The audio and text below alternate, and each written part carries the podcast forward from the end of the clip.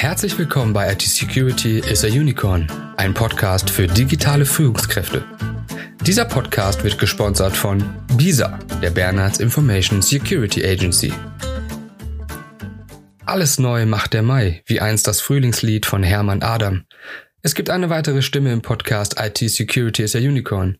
Mein Name ist Sascha Schwaferz und seit einem Jahr im Team der BISA.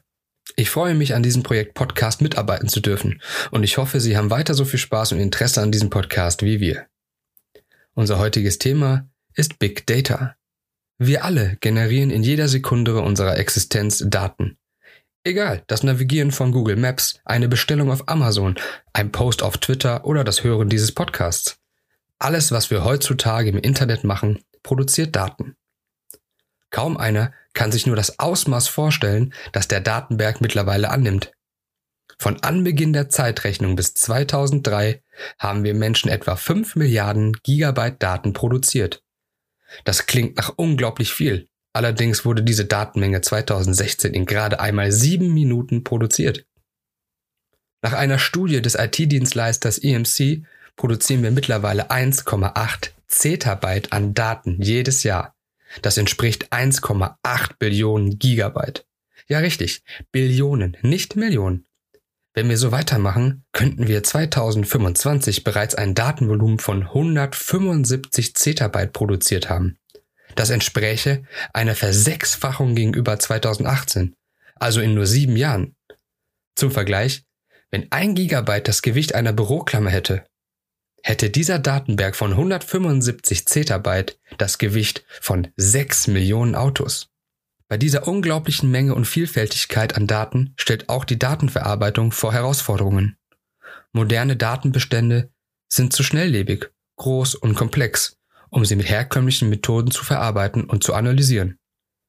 Diese komplexen, umfangreichen Datensammlungen werden auch Big Data genannt.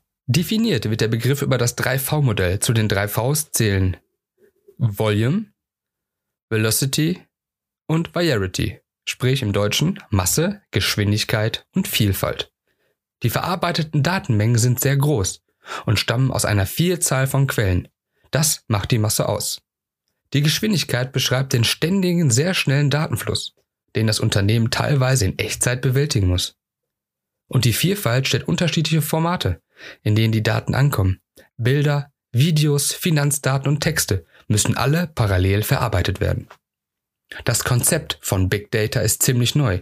Erst 2005 erkannte man, wie viele Daten die Nutzer von YouTube, Facebook und Co generierten und sahen sofort das Potenzial. Noch im selben Jahr wurde Hadoop veröffentlicht, ein Open Source Framework, das die Verarbeitung der großen Datenmengen vereinfachte und die Speicherkosten deutlich senkte. Ab diesem Punkt war der Vormarsch von Big Data nicht mehr zu stoppen. Heute sind die Datenbanken der Riesenkonzerne gigantisch. Allein die Datenbank von Google umfasst schätzungsweise 100 Millionen Gigabyte Daten. Auch Facebooks Datenbank ist in etwa so groß. Erfasst wird dabei praktisch alles, was den Unternehmen in die Hände fällt. Kunden- und Bankdaten, Nachrichten, Likes, Freunde, GPS-Daten, vernetzte Technik in Häusern, Stichwort Smart Home. Ja, Sogar unsere Gesundheitsdaten, die von der Smartwatch erfasst werden. Alles wird für die Erweiterung der Datenbanken genutzt und verknüpft. Die Möglichkeiten von Big Data sind nahezu unbegrenzt. Die Analyse der gesammelten Daten bieten tiefe Einblicke in Verhalten, Psychologie der Kunden bzw. Nutzer und ermöglicht so die Erlangung von großen Wettbewerbsvorteilen gegenüber der Konkurrenz. Praktisch jeder Großkonzern heutzutage pflegt solche Datenbanken und nutzt sie für unterschiedlichste Zwecke. Primark beispielsweise erstellt mit Hilfe von RFID-Chips in der Kleidung Bewegungsprofile der Kunden durch den Laden. Um genaue Bewegungsprofile zu erstellen, damit das Ladendesign perfektioniert werden kann und somit noch mehr Klamotten in den Einkaufstüten der zahlenden Kunden landen. Amazon erstellt Interessenprofile mit Artikeln, die sie schon öfter angeschaut haben und daher wahrscheinlich kaufen wollen und steigert absichtlich die Preise dieser Produkte beim nächsten Webseitenbesuch. Ganz abgesehen davon, dass sie der Vorschlag aus der Rubrik Kunden, die diesen Artikel kauften, kauften auch aus der Auswertung von Big Data stammt. Und auch unser Wetterbericht entsteht letzten Endes auch aus der Zusammenführung und Analyse weltweiter Wetterdaten. Je mehr und je genauer die Daten sind, desto akkurater der Wetterbericht. Wie Sie sehen, ermöglicht Big Data schon heute große Vorteile auf dem freien Markt und wird auch in der Zukunft eine große Rolle spielen. Doch nicht nur die Wirtschaft interessiert sich für neue Technologie, auch staatliche Akteure haben großes Interesse an den Möglichkeiten der neuen Technologie. Ein gutes Beispiel dafür ist Palantir. Vielleicht kennen Sie den Palantir aus der Herr der Ringe, nach dem das Unternehmen des deutsch-amerikanischen Milliardärs Peter Thiel benannt ist. Die Firma wurde 2003 gegründet und verfolgt seitdem nur ein groß, eine große Frage. Wie kann man Daten aus verschiedensten Quellen geschickt miteinander verknüpfen? Stellen Sie sich vor, Sie bestellen Essen auf Lieferando, danach kaufen Sie auf Amazon einen Staubsauger und am Ende liegen Sie entspannt auf der Couch und swipen durch Facebook. Normalerweise würden Sie jedem der involvierten Unternehmen nur einen Bruchteil der Daten geben, die Sie an diesem Abend produziert haben.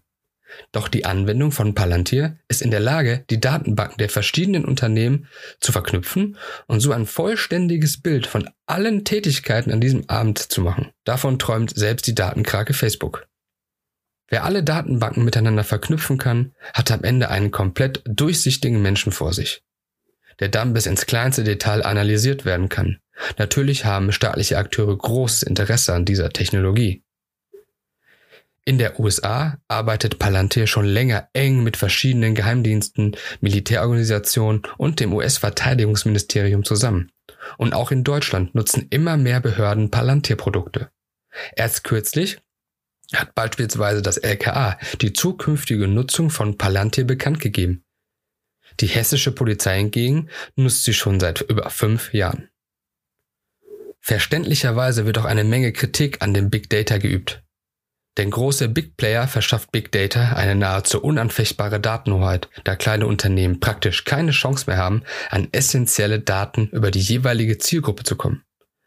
Diese Daten werden von großen Unternehmen gehortet und bräuchten enorm viele Ressourcen in der Zusammenstellung, weshalb sie für kleine Unternehmen unerreichbar bleiben. Daher wird immer wieder die Forderung laut, große Unternehmen zum Veröffentlichen ihrer Datenbanken zu zwingen. Zudem gibt es natürlich große Bedenken in Bezug auf den Datenschutz. Mit den gesammelten Daten können detaillierte Nutzerprofile erstellt werden, was viele Datenschützer als Eingriff in die Privatsphäre sehen. Nach der DSGVO haben sie allerdings jederzeit das Recht auf Löschung ihrer persönlichen Daten bei einem Unternehmen. Wenn Sie sich also bei dem entsprechenden Unternehmen melden, müssen alle personenbezogenen Daten aus internen Datenbanken entfernt werden.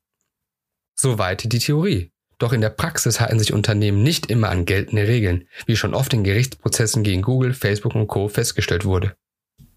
Daher gilt auch hier, passen Sie selbst auf, welche Ihrer Daten Sie ins Internet schicken. Hier gilt das Minimalprinzip.